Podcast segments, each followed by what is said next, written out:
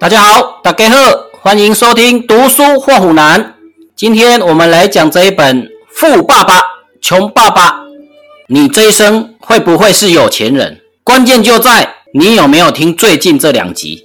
有听的人，马上去把衣服拿去绣上三个字：好野人。立刻订机票去德国吃猪脚哦，有疫情哦。那订高铁去万峦吃猪脚也不错。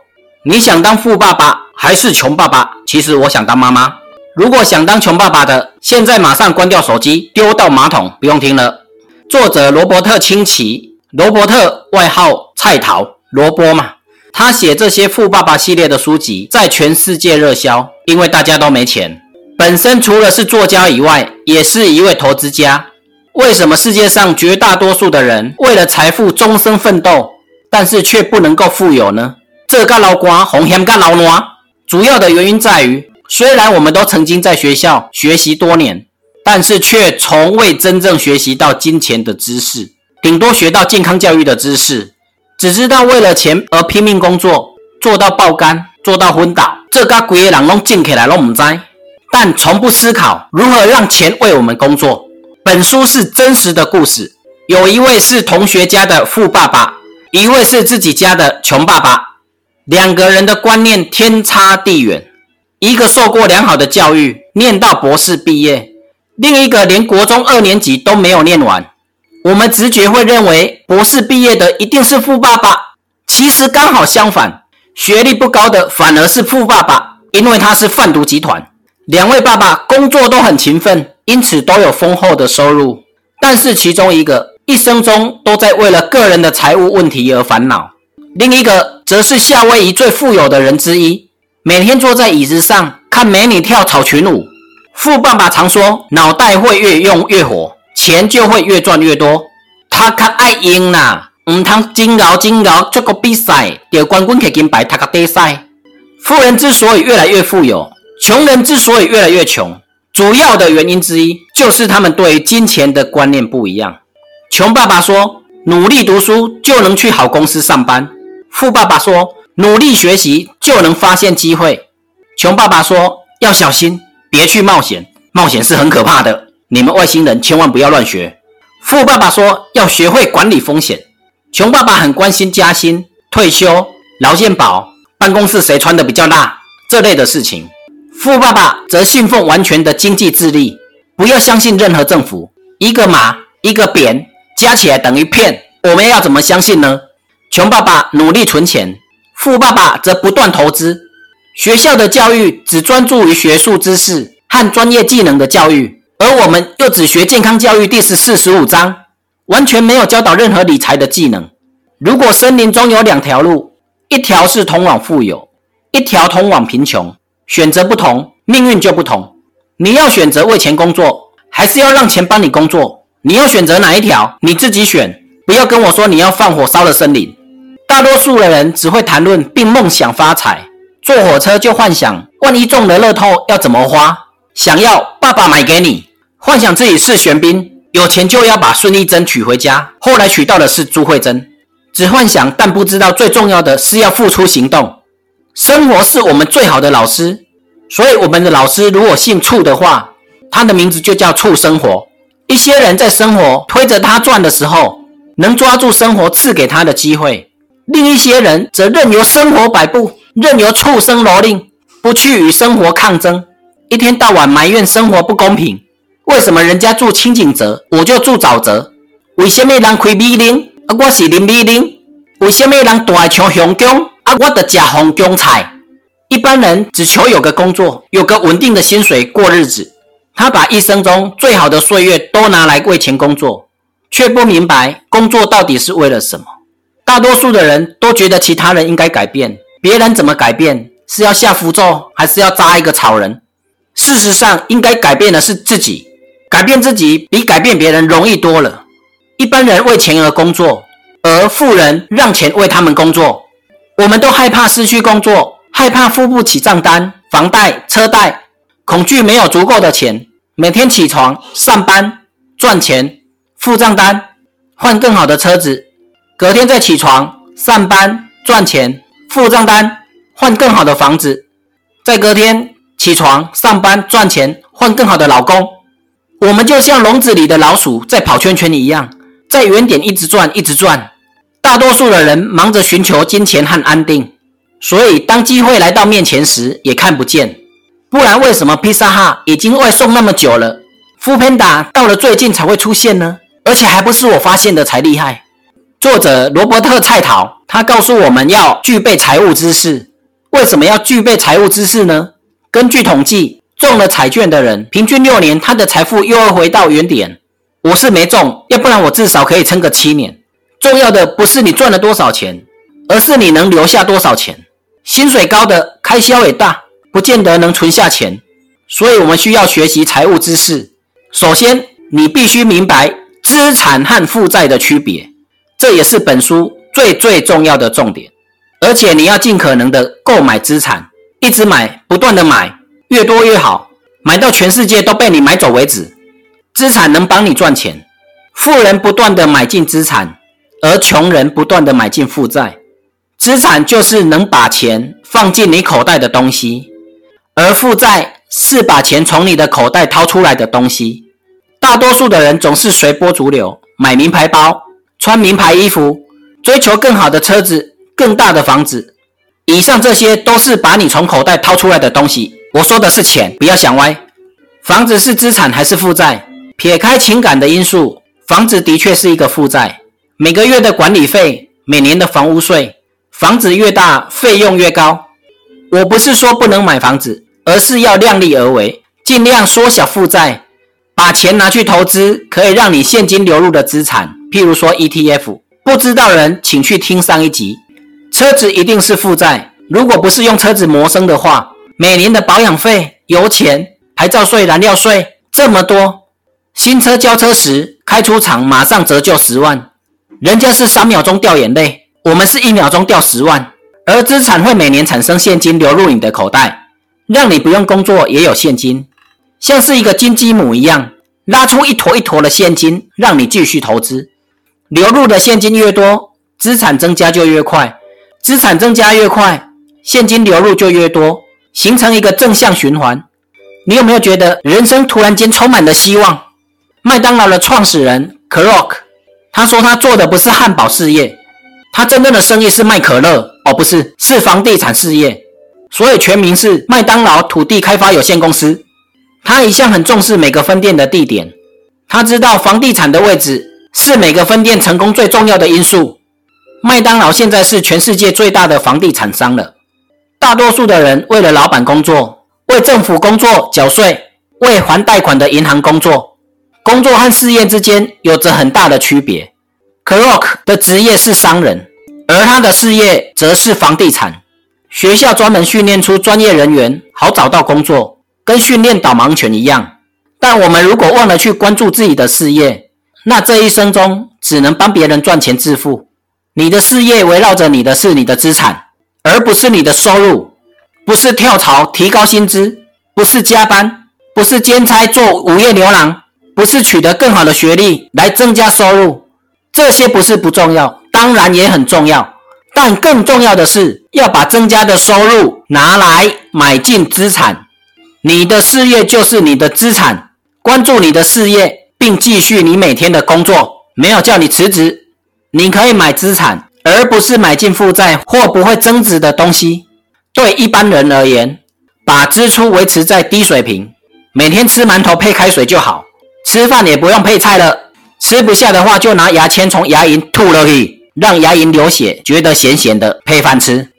尽量减少借款，勤劳的工作就能帮你有个稳固的资产基础。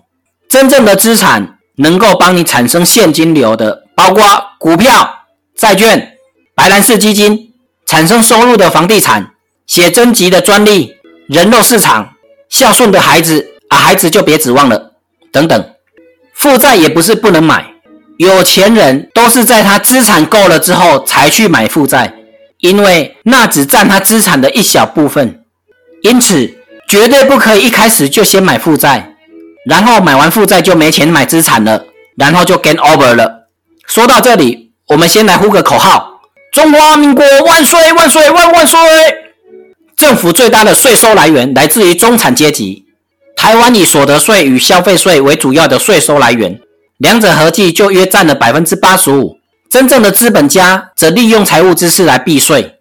企业的所得税低于个人的所得税，所以税负是很可怕的。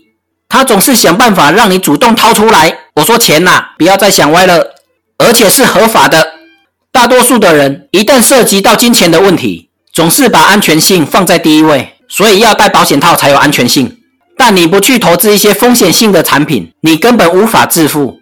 蔡桃有创造出一种现金流的游戏，玩法有点类似大富翁，输的就要全身脱光光哦，那是野球拳。在玩游戏的过程中，你有很多次机会可以买到很便宜的资产，就像我们的一生一样，总有好几次发生股灾的机会。能够把握机会买进的人，往往比较早跳出老鼠赛跑的回圈，结果跳出来又马上被猫抓走。而且这世界上变化越来越快，我们的机会也会越来越多。拥有财务知识代表有更多的选择机会，但机会来临时能不能把握又是另外一回事。我们最重要的资产是我们的头脑，它可以帮我们创造大量的财富。所以头壳爱用呐，忙一刚刚想会有诶无诶。蔡导的财富主要是靠投资房地产和小型股票来致富，但是他并不建议我们跟他做一样的事。因为投资小型股和房地产风险也是很大的，所以请去听我的上一集 ETF 致富法。这世界上到处都是精明、才华洋溢、受过良好教育以及很有天赋的人，我们每天都能碰到这些人，他就在我们的周围。那为什么这些才华过人的人却赚到很低的收入呢？蔡桃说，是因为他们只有一项技能，所以赚不到大钱。像我就是除了长得帅之外，没有其他的技能。大部分的人需要学习一项以上的技能，才能让他们的收入显著成长。例如，学习市场经济怎么运作，学习销售技巧，让自己的专业技巧能够受到更多注意；学习公共关系，能透过他人来赚取大钱。蔡桃做过很多职业，包括去运毒的船队、陆战队学习飞行和挖人槽、会计部门学习做假账。黄牛票售票员、海沙屋建筑工人、假货推销员、枪支仓库保管员和人肉市场营销人员，许多知识他都知道一点。所以虽然他都做得不错，例如他在标准石油公司的时候收入就很丰厚，但是他还是做没多久就离职了，去学习新的技能，因为他爱上了老板娘被抓到。对一般人而言，稳定的工作就是一切，但是对富人来说，不断的学习才是一切。他劝告年轻人，找到工作时要看看能学到什么，而不是看能赚到多少钱。对自己的人生要有一个长远的眼光，学习比金钱更有价值。有一次，他去演讲时问班上的同学：“你们有谁能够做出比麦当劳还好吃的汉堡？”很多学生都举手，大概他们不是叫摩斯，不然就是叫温蒂吧。接着他问：“如果你们能够做出比麦当劳还要好吃的汉堡？”那为什么麦当劳赚的钱比你们多呢？问完，造成下面干声四起。很明显，麦当劳拥有一套很好的商务体系。许多才华洋溢的人之所以没钱，是因为他们专心做好汉堡，但对于如何运作商务体系，却是七孔八窍只通了七窍，一窍不通。他们贫穷的原因，不是因为他们已经学会的东西，而是因为那些他们不会的东西。所以他建议我们要多学习。他认为销售技巧和懂得市场营销是很重要的。它涉及与顾客、老板、员工的来往，而交际能力，如表达能力及谈判能力，对一个人的成功也是很重要的。只有在专业技能上精通，既是他的优点，也是他的弱点。可能他们很有天赋，结果不善与人交流，去发挥他们的天赋，结果就赚到很少的钱。最后，我们经过学习，了解了财务知识。但是在通往财务自由之路，却面临了许多障碍，其中原因有五个。第一个，恐惧心理，每个人都对金钱的损失有恐惧的心理，没有人喜欢亏钱，富人也不喜欢亏钱，但是从来没有未亏过钱的富人。富人一定有投资亏钱的经验，没有亏过钱的人只有一种人，就是没有做过投资的人。大家都害怕亏损，富人也是啊，但恐惧本身不是问题。差别在于他们处理恐惧心理的方式不一样。如果对金钱损失感到担心，那就提早累积属于你的金钱。我们要为了赚钱而理财，不要为了避免损失而理财。二、噪音，我们常常会对自己产生怀疑，例如说我不太精明，哎，我不够好，或者本烫，人家李宗伟都比我强，那西瓜带赛投资时经济又开始衰退怎么办？除了自己，其他人也常常会给你杂音，通常是来自朋友、家人、同事、新闻媒体。例如每天新闻报道说天要塌下来了，朋友跟你说，如果这是一门好生意，那其他人怎么不去做呢？那我家贺康轮得利，或是说你根本连自己要搞什么蚊子都不知道，连冰山一棒都不知。问题是，这世界上经过那么多次的经济衰退，那么多次的危机，但是每次我们都能够安然的度过，经济重返成长。一直顾虑的心，使得大多数的人一直生活得很贫困，但是很安全，他不用承担风险。顾虑的人抱怨现实，而成功的人分析现实。三、懒惰，忙碌的人常常是最懒惰的人。我之所以不喜欢做一个忙碌的人，那是因为我不想被称作懒人。那什么能够治疗这种惰性呢？答案就是贪婪。富爸爸从来不说我不能支付这个。而是说，我要怎么样才能支付这个呢？他这样问的时候，他就充满了好奇心，会去想办法。但是，当你一开始就定义说自己不能支付的时候，就带来失望、无助、意志消沉。但想办法支付的人，则打开了充满可能性的梦想之门。我们不要对贪婪感到罪过，我们对神说：“行啊，出我价，出我钱，出我欠钱门行。”勇于去追求并得到自己想要过的生活，没有想要拥有更好生活的渴望，就不会进步。我们只要不要过于贪婪就好，不然得到的钱也会跟代号零一四一样，拿到钱要去藏起来，要丢到水池，要烧掉。只要做你心里认为正确的事，如果你担心做的时候会受到指责，但是你不做的话，还是一样会受到指责。四、习惯，我们生活反映的。多是我们的习惯，而不是我们所受到的教育。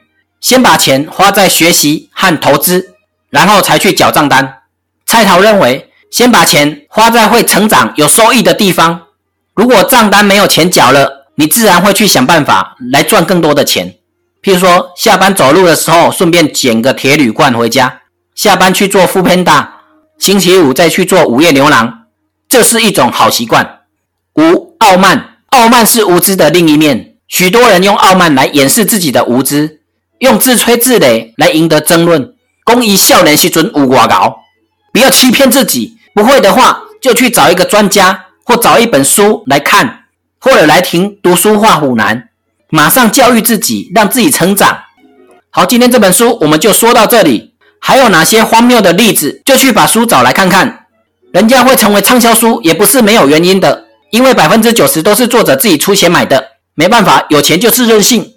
从现在开始，要买包包前，先想想包包是资产还是负债；要买新车之前，先想想他是资产还是负债；要交男朋友之前，也要先想想他是资产还是负债。他是让你掏出来，还是让你掏进去？谢谢您今天的收听，也欢迎订阅加分享读书换虎男。谢谢你，拜拜。